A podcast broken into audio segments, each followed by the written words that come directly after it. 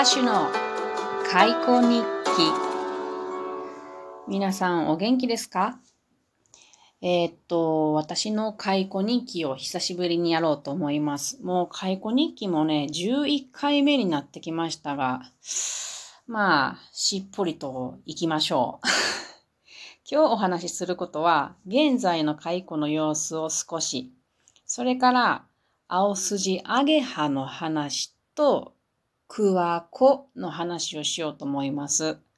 えー、っとね、生き物に興味のない人もよかったら聞いてみてください。私も興味ね、ほとんどなかったんです、2週間前までは。だけどいきなり興味が湧いてきて、面白いことが起こるなぁと思っているところです。まずですね、えー、私はいきなり2週間前ぐらいか、あの、15頭の開口のオーナーになってしまいました。えー、なりたくてなったわけではないんですけれども、まあ結果、結果、なりたくてなったっていうことになるかな。で、あの、私の今の育ってる蚕たちは、卵から帰ってだいたい1ヶ月が過ぎたところです。で、この卵から返したのは、あのね、ボブさんっていう人が返していらっしゃいます。で、ボブさんがみんなで解雇っていうプロジェクトを立ち上げて、で、ボブさんが私もどうっていうことで送ってきてくれたんですね。で、うちに来てからは16日目です。で、ボブさんは他の人にも解雇を、まあ、あの、同じ時に孵化した解雇を、えー、育ててもらっているんですね。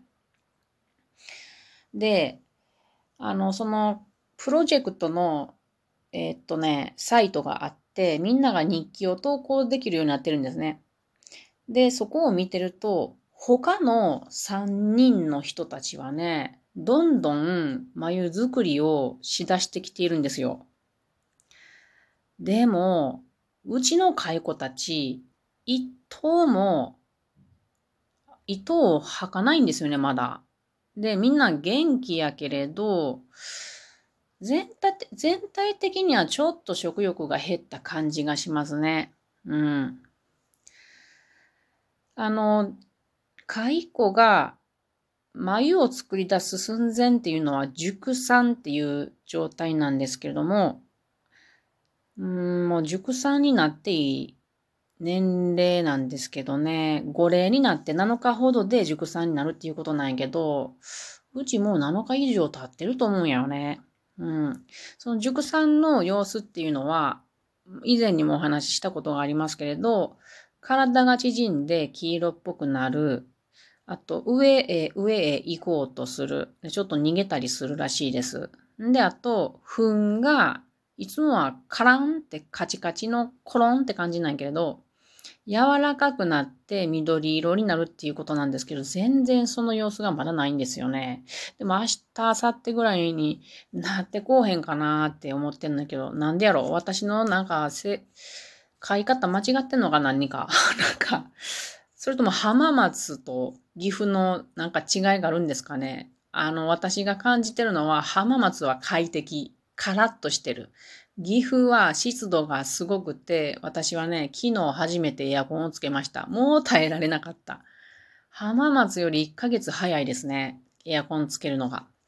その違いぐらいしか感じてませんが、蚕もしんどいんかな？わからんけど。まあそんな様子です。なので、まあまあ、あの、まだ桑の葉っぱを食べますから、今日も桑の葉っぱを探しに行きました。で、なるべく家から近くでね、歩いて行けるところがいいなと思ってるので、ちょっとね、2、3日ね、ないかなと思ってあちこち歩いてるんですよ。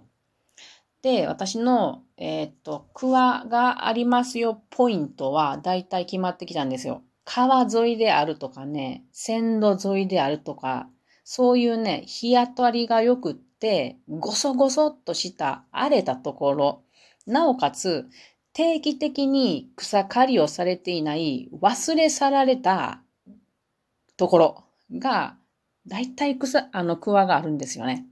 で、今日もそういうところにあのアンテナを張って、あの、線路のあたりとか川のあたりとか歩いてたんですけど、ありました。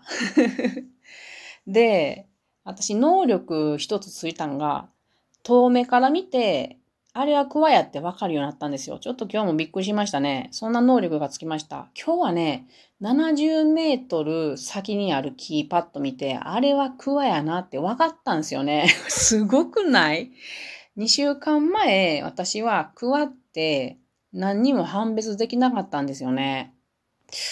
嬉しいですね。森林インストラクターとしてはね。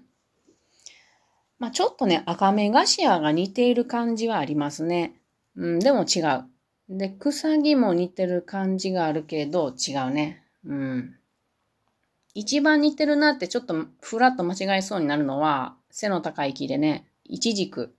遠くから見てなんか似てるなって感じがあります。で、今日はすごくいい桑の木のある良いポイントを見つけたんですね。で、そこで、うわー、やったーと思って、あのー、その桑のとこに行って、えっ、ー、と、まじまじと眺めてたんですよ。そうしたらね、蝶々が1羽いる葉っぱに止まっているのを見つけたんです。それがね、青筋アゲハっていう蝶々やったんですよ。これね、綺麗なんですよ。私ね、蝶々も本当に種類知らなくって、虫に興味がないから。でもこの4月に知ったんですよ。青筋アゲハをね。で、それをがたまたまいて、とても感動しました。で、これをね、動画に撮ることができたんで、青筋アゲハの綺麗な蝶々っていうことを見てみてください。あの、概要欄に YouTube のリンクを貼っておきますね。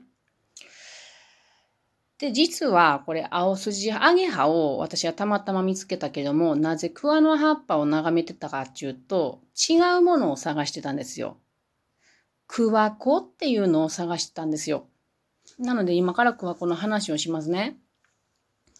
そもそもクワコっていうのは何かっていうと、蚕の祖先っていうかね、蚕と先祖が同じだったと考えられているんですね。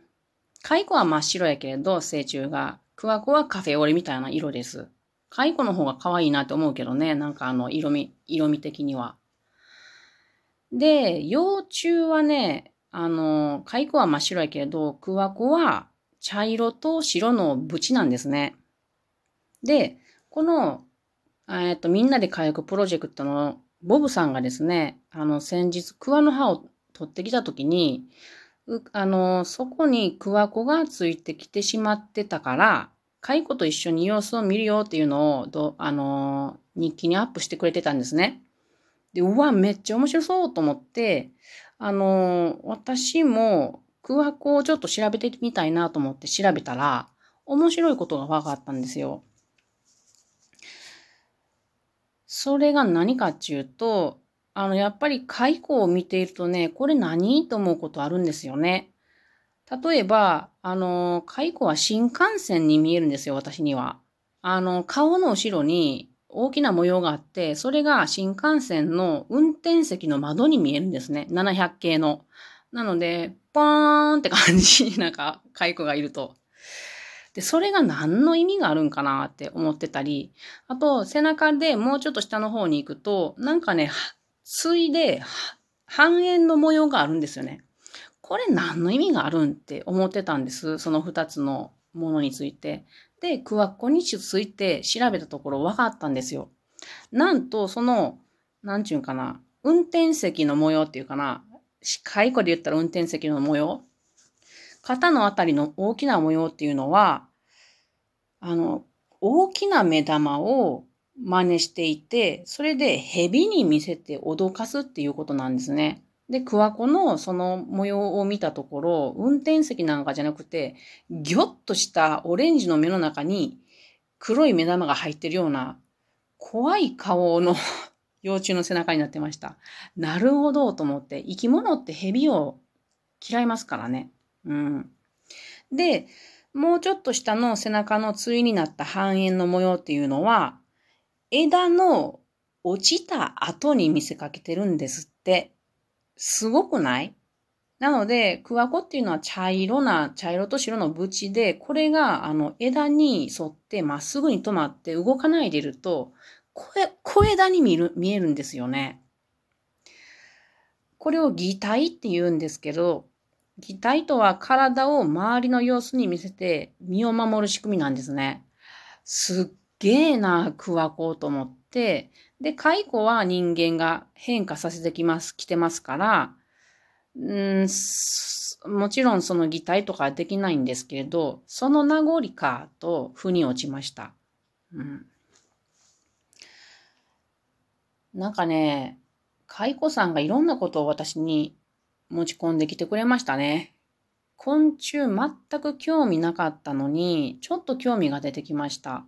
あの、私は今岐阜市に住んでますけど、岐阜市の金華山のふもとにですね、岐阜公園っていうのがあって、そこに昆虫博物館っていうのがあるんですよね。そこ興味ないから全然行く気もなかったんですけど、ちょっと行きたいなぁと思うようになってきました。というわけで今日は解雇日記はこんな感じで終わります。えー、っと、またね、眉を作ってくれやんかな。眉を作り出したら開口日記またあげようと思います。それでは皆さんまたね。